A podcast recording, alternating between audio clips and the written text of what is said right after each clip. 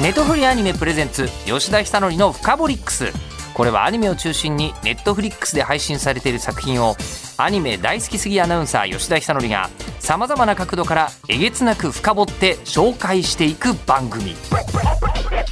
吉田久典深掘り吉田久典の深掘り深掘りックス。深掘りックス。ネトフリアニメプレゼンツ吉田久典の深掘りックス。で、えーゲストはですね、えースタンド使いを見たなって気がします。この方でございます。ハッピーウレピーよろぴくねー。空城ジョリン役のファイルザイで どっから引っ張ってくるのよまた。す まるでジョリンのセリフのように言ってしジョまいましたリンではない、うんでもね ジョジョってあの、はい。なんかすごいこう深刻な物語が続くようで、はい。時々ものすごい小学生もわかるようなギャグ入れてくるじゃなそいうですか。なんですよ本当に、ね最高ですよね。あの辺の行ったり来たりもすごいですが。そうですね、えーあデス13戦の時の歌教員のあのお仕置きがすごいなと思いました。赤ちゃんフードの中に、うん。あれ入れるやつ。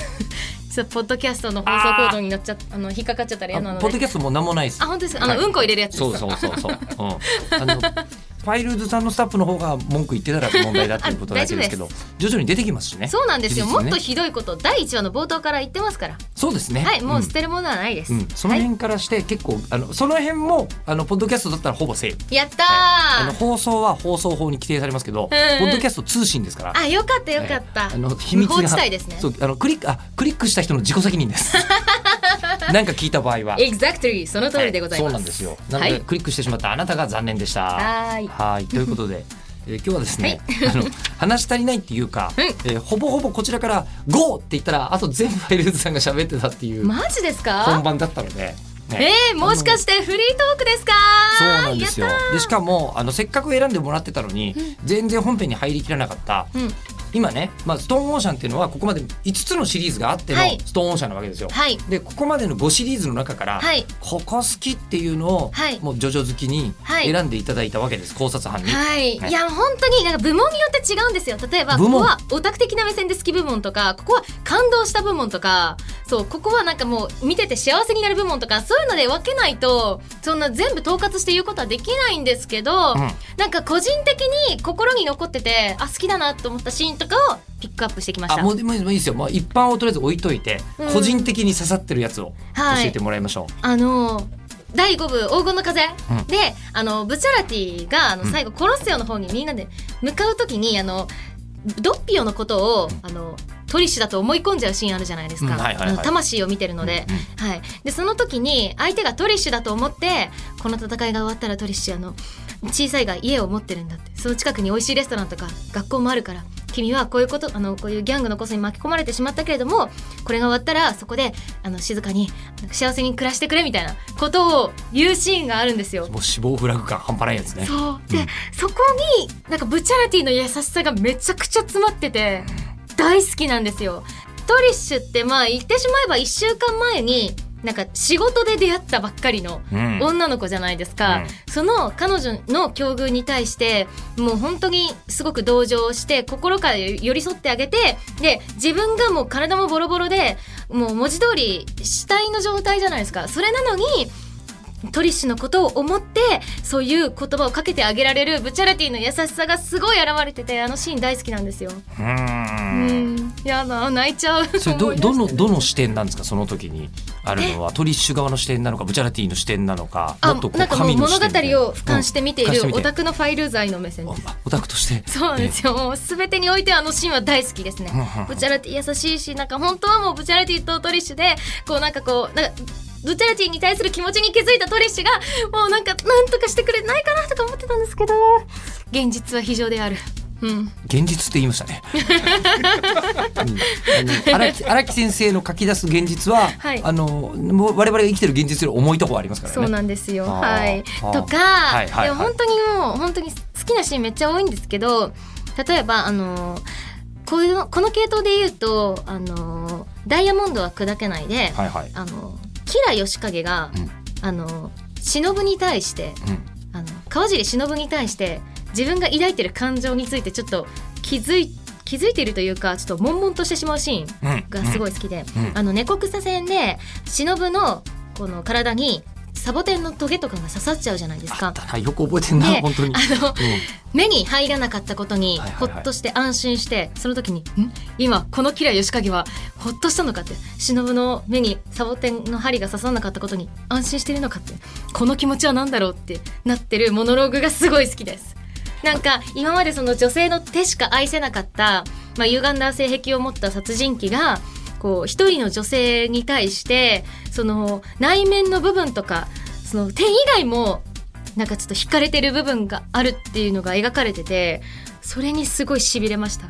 本当ならもう川尻耕作とまあ、川尻耕作フィートキラー吉影ですけどとあの川尻忍とも川尻隼人君にも平和でも温かい家庭を築いてほしかったんですけどまあね殺人鬼だからっていうねあのラストを迎えてでそこからの隼人の視点でのあの描かれ方でそのなんだっけな最後川尻耕作が、まあ、死んでしまって、あの忍さんが夕飯の時に「私はお父さんが帰ってきてから食べるから」って「隼人先に食べなさい」みたいなこと言って僕もお母さんと一緒に父さんの帰りを待つよって涙ながらに言ってるシーンがすっごい好きなんですよ。もう帰ってこないって分かってるからでもお母さんを励まそうとじゃないですけどちょっと我慢してこらえて言ってるところがもうすごい好き。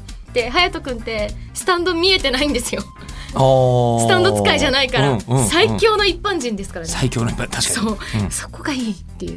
はあなんか戦闘シーンとかよりも、うんうんうん。まずグッとくるのはああ、それ戦闘はやっぱ戦闘部門なんで。せあ、まあ、今今はえっ、と ベストバウト部こ門。個人的に個人的に、あの精神的な描写でグッときた部分なるほどなるがほど多かったですね。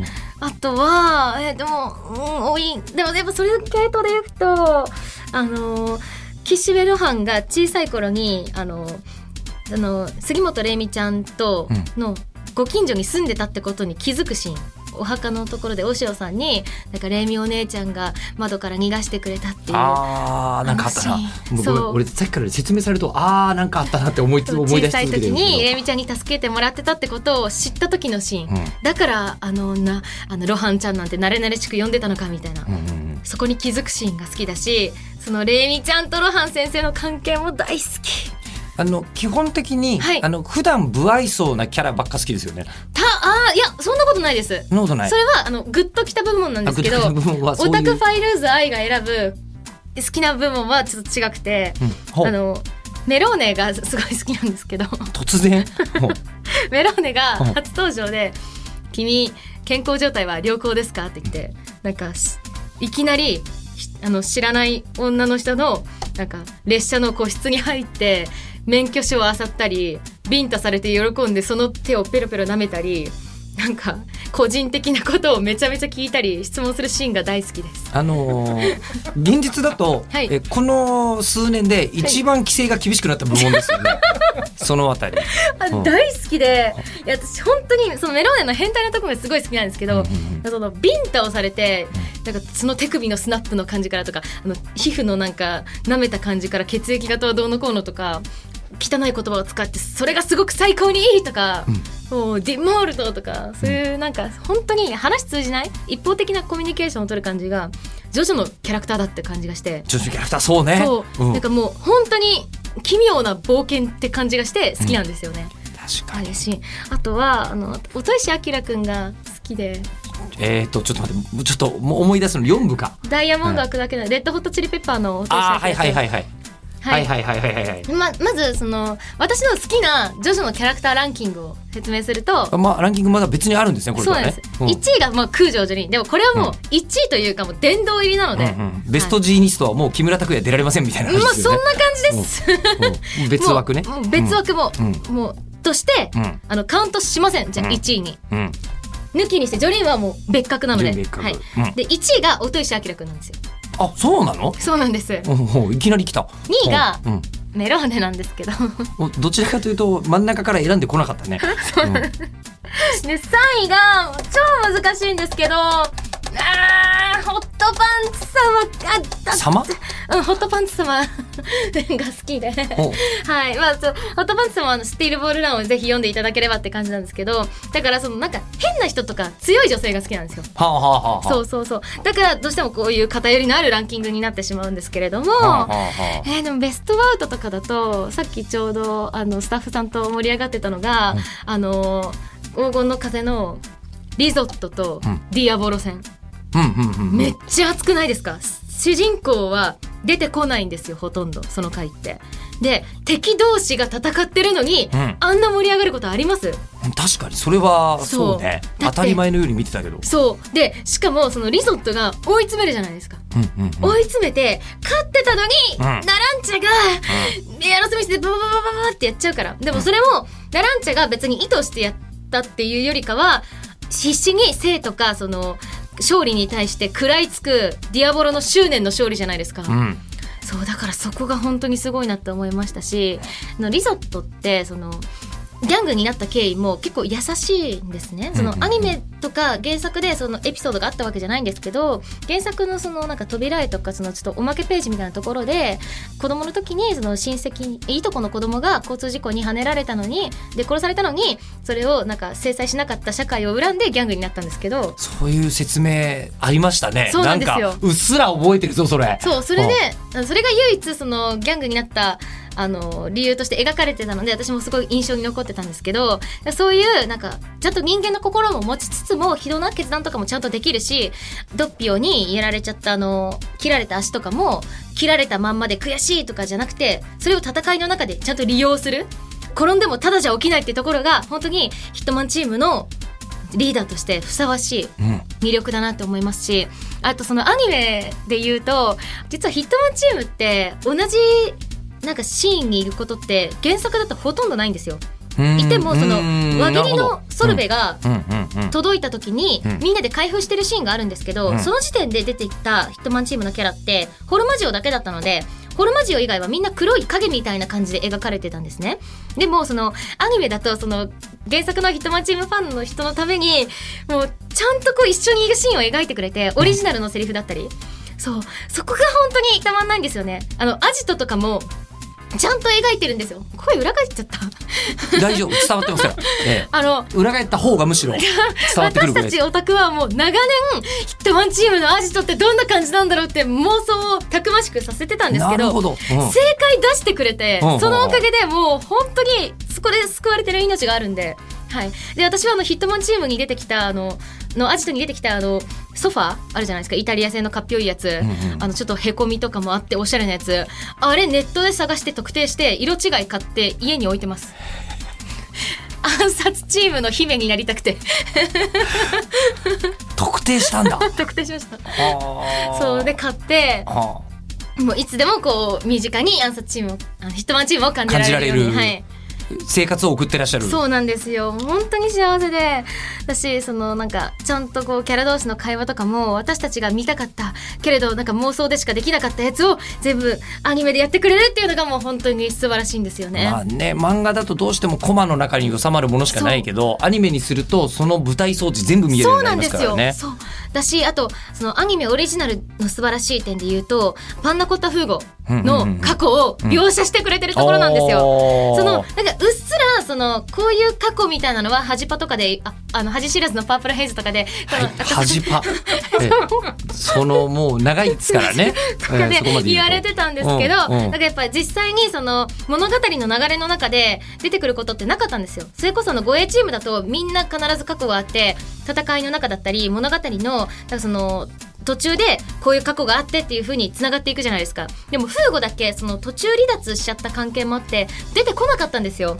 だからこそそのアニメでそれを描写してくれて正解を出してくれたことが本当に嬉しくて仕方ないですし私の周りのフーゴファンの子たちも本当やっぱり長年それでちょっと一人だけ過去が描かれてないことでやっぱり寂しがってた子もいたので本当に救われてました。あの私の周りのフーゴファンの子たちって今いますいます。あの私の周りのカープファンとかだったらまだわかるんですけど。いますいます。大体いつもイチゴのピアスしてんですよ。あのナチュラルに出てきて、うん。今先ほどから割と一人称が私たちっていうのが多いんですよ。あええ。であのこれ割とソロ活動をしている人の熱意なのかなと思ったんですけどファファイルーズさん並みの人がはい。周りに結構まだまだいる。全然いますしあとなんか私別にファン代表してるわけではないですしファンの皆さんのそういう代弁してるなんてそのおこがましいことは全くないんですけど、やっぱ一ファンとして、いろんなね人たちがジョジョを通じて得た感動っていうのを公式の方にお伝えできる立場にあるからそれは汲み取って全部お伝えしたいっていう気持ちなんですよ。それで救われた命もあるので。市民代表みたいなさっきからそう。なんですよ。ちらちらちら出てくるのがそれで救われた命もあるっていうのがどっちの世界線かちょっと分かんなくなってくるすべ てです瞬間がすべて。全て。物語の中でもそうですしあの現実でもそうなんですよ。はい。あのその人たちはどんな生態をはい。こうあの取ってる人たちがこうはい。集ってるんですか、そもそもスカイプでつながった人たちが一番初めの？あでもなんかジョジョのファンの人っておしゃれな人多いですね。あーでもまあそれは分かりそうなんかファッショナブルなことが多くて、うん。でなんかそのファッションとかその描いてる絵柄とかでなんかあ、まあ、絵描きが多いんですけど私の周り。大体そのあこの子南帽子だなとかわかりますね。つまりこれ原作で言うと、はいあこ大の子南帽子の子だなみたいな。え作わかりますわかります？作風で分かる？大体わかります。の。なちょっと待ってください言葉になります？え全然あります。例えば、はい。この人はあーもうこれ三部好きなんだなみたいのは、はい。もう見た瞬間に分かる。なんかやたらとその丈太郎をなんかそのなんか肩幅大きめに描きすぎてる人はなんか三分 そうしの人が多かったり。あとねでもでもなんか歌教員をすごい華奢に描く人は割と四帽子の人が多いですよねそこは。あ歌いやごめんなさい教員なのになんかすごい偏見に満ちてるいやいいんです。これはもうあのこれは別に公式の発言ではないです。はいこれはもう本当オタクの発言です。ジョリーンズさんとして発言する場合はちゃんと叱るべき状況で言ってもらってまして、はいちゃんと言います今日は完全に一般人の方をお迎えしている状態で、はいそうなんです。ですから。はい。ですかね。あとなんだろう本当にこれすっごい偏見なんですけどあのファントムブラッド好きな人はなんかアリプロジェクト好きな人が多いんですよね。ファントムブラッド好きな人はALI PROJECT が好き。ごめんなさい。これ本当にまあまあわからんではド偏見ド偏見です。わからんでは本ない、なんとなくこうありえないような不協和音に近いような和音と。お耽美なものが好きな。おたんびな感じと確かに。ファントムブラッドの時に始まった時の不穏な感じとかね。私の周りの友達の話ですこれは、うん。本当に。あの公式の見解では全くないので皆さんご容赦ください。えじゃああのあじゃあこれもしジョジョ占いみたいなのができるとして、はい。え僕はゴールドエクスペリエンスが好きですみたいな、うんうんうん。えあの黄金の風が好きですみたいなことをはい。言う人ははい。こんな性格で、えっとあー。ストーンシャンを好きな人はこんな性格でみたいなのがなるほど。あります？そうですね。なんかあでもスタンドが遠隔操作型？遠隔操作型？なの人は割となんか現状維持な人が多いかもしれないです。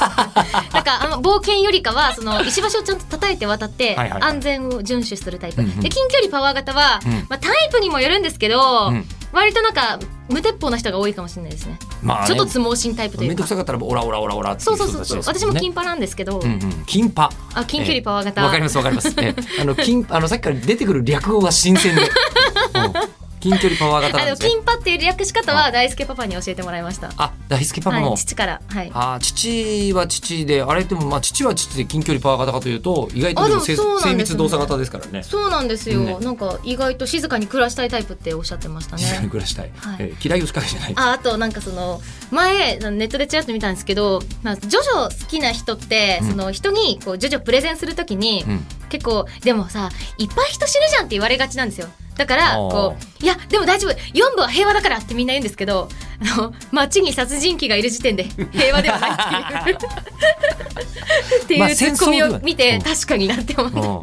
一つも一つも平穏ではないですね。そうそう。刑務所は全員犯罪者しか出てこないしね。そうなんですよ、ん。全部物騒なんですけどそんな中でもねこうなんだろうな奥安と丈介とのこうなんだろう友情とか光一くんの成長だったりとかそういうの見てて本当に絶対に日常では起こりえないことなんですけどでもなんか日常の1ページを見てるような気持ちに奇妙な気持ちにさせてくれるのがやっぱジョジョの魅力だなって思いますね。うんはいあと父から教わったことがあります。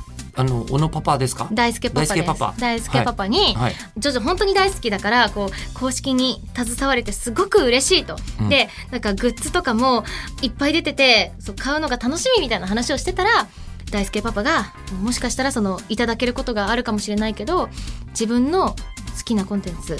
ジョジョで稼いだお金は全部ジョジョに還元するんだよって教えてもらったのであ空城家の家訓としてもちゃんと覚えておきます。ちゃんとジョジョで稼いだお金は全部ジョジョのグッズに使います。悔いは1ミリもないわけでしょ？ないです。の趣味ですもんもはや。そうですよね。私この間のメディコスさんのあの彫像稼働とかいろんなフィギュアとかが展示されてるあのあとジョジョのグッズが売ってる企画店というか、まあ、ショップに行ったんですよ。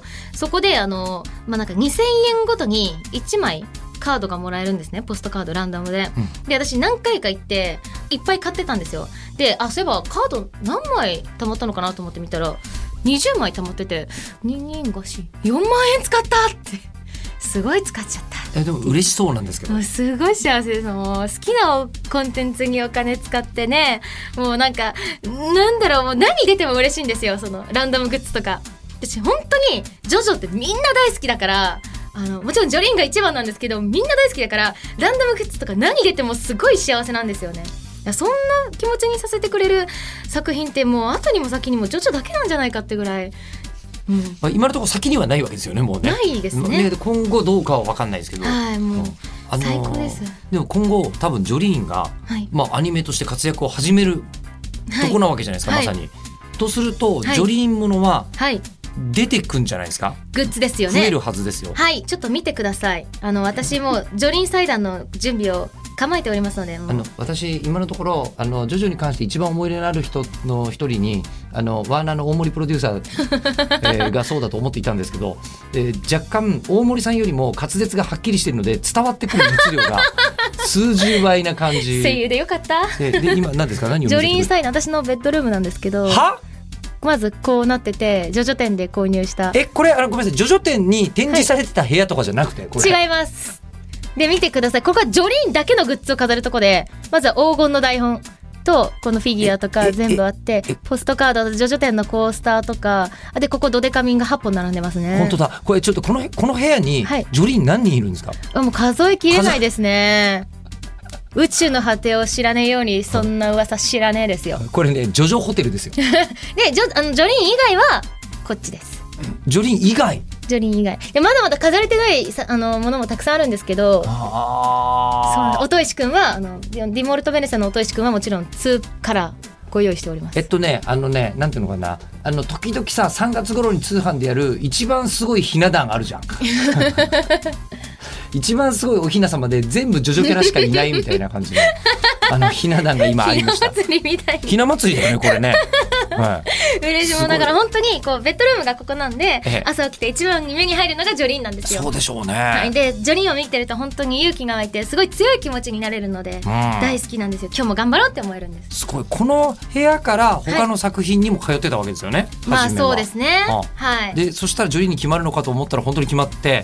そうですね。いやもうそうです。なんか物もどんどん増えてきて、うん。こう例えばこの間ネットフリックスさんの特番の時に使わせてあのか語っていただいてたジョリーのパネルもこれ持って帰っていいですか？って言って持って帰っちゃいました。いやーそれだけはさすがにね 主演声優さんじゃないと持って帰れないやつ。そうなんですよ。だからもうん全部持って帰って全部飾りたいんでね。蝶々とかもいっぱいベタベタ貼って今あのーは若干ちょっとあのーよく自分のスタンドが何々みたいな感じ話ってするじゃないですか。ね。ジョジョ好きな人たちジョリーンのスタンドがフはい。ァイルーズ愛さんなんじゃないかっていう、いやいやいやいや私キャラと声優は同一視しないタイプのオタクなんでそこは解釈違いです。と声優が自分で言うそこは絶対ダメなんですよ。そこはね。ジョリーンはうん。私にとって永遠の憧れなので、うん。アフレコ通してジョリーンみたいな凄みが身につけられたらなって一緒に成長できたらなと思うんですけどジョリーンにはジョリーンの人生があってそれが本当に近くで一番近くで支えて見ていたいって思ってるモブ A なんモブ女子 A なんで私は。そうですか？モブっていうよりはスタンドぐらいの距離が感じますけど、モブなんですね、はい、モブ女子 A なんで私はあ。はい、だからもう本当になんかジョリーンが大好きなんです。この気持ちが伝わればと思ってます。伝わんないわけないですよ どう考えても伝わってますけどよかった。すごいなあということで現在はいネットフリックスでストーンオーシャンの配信が始まりましたので、はい改めて、うんうんうんそういえばこういう聞き方してないんですよね、はい。改めて魅力教えてもらっていいですか？はい、あの、ストーンオーシャンはですね、あの、ジョジョシリーズ初の女性主人公なので、あの、周りの仲間たちも女性が多いんですけれども、本当に戦う女性たちが力強くてかっこいいだけじゃなくて、美しさ、華やかさ、そしてなんか可愛らしさもありつつ、やっぱりその、なんか自分もこうなりたいって思わせてくれるような力強い魅力があるんですね。で、そのストーンオーシャンを見てるだけで自分も強くなれたような気持ちになれて、あの、本当に憧れの気持ちを抱いたりするのでぜひぜひ女性の方にも見てほしいですしジョジョシリーズを今まで長く愛してくださってた皆さんにとってはジョー・スター家とディオの因縁が決着がつくっていうね、そこがやっぱり一番の見どころだと思いますのでぜひぜひジョリーンの成長も一緒に楽しみに見ていただければと思います。最後になって突然あのオフィシャルな見解を 喋り出しましたけどでも考えてみたらそうなんですよね、他そうなんです。のあの今回女性声優さんがゴリゴリ戦いますよね。そうなんです。もうみんなパワー系なのでねもうスタンド出しながらアフレコしてます。確かに、はい。そうか。まあ伊勢さんとか本当すごそうだもんな。そうなんですよ。はい。えー、ってことなので、まあ、本当ここから見て大丈夫ですっていうのがポイントです。一つ、はい興味を惹かれた人はまずストーンオーシャンからご覧いただきましょう。はい。えーってことで3週にわたって本当にあのありがとうございましたありがとうございました。まだ足りてないでしょなんか。まだまだ言いたいこといっぱいありますよ。氷山の一角です。氷山の一角。半分もとかじゃなくて、はい。9割方まだ表に出てないね、まだまだまだまだはい。じゃああのこれ多分シーズンとしては、はい。えーこの12話だけで終わんないだろうっていう気がするので、はい。まあ、今後もファボリックスまた、はいあの他に比べると多分温かみがあると思います。はいもうすごい話しやすかったです。理解が理解ができてよかったオタクのオフ会みたいになってました。そうですね。なんかええツイッターではお互いつながってましたからね。もう圧倒的にでもずっとあのはい攻撃はファイルズさんのターンでしたけど、い。いんです。いいんです。今回主主演ですから。ありがとうございます、ということで、はい。えーネットフリアニメプレゼンツ吉田久典のフカボリックス今回はポッドキャスト限定バージョンでございました。はい。ここまでのお相手は日本放送アナウンサーの吉田久典と空城女輪役のファイルーズ愛でしたトフリアニメプレゼンツ吉田久典のフカボリックス。番組ツイッターもあります。アットマークフカボリックスをぜひフォローしてください。ではまたお会いしましょう。ネットフリアニメプレゼンツ吉田久典のフカボリックス。ここまでのお相手は日本放送アナウンサーの吉田久典でした。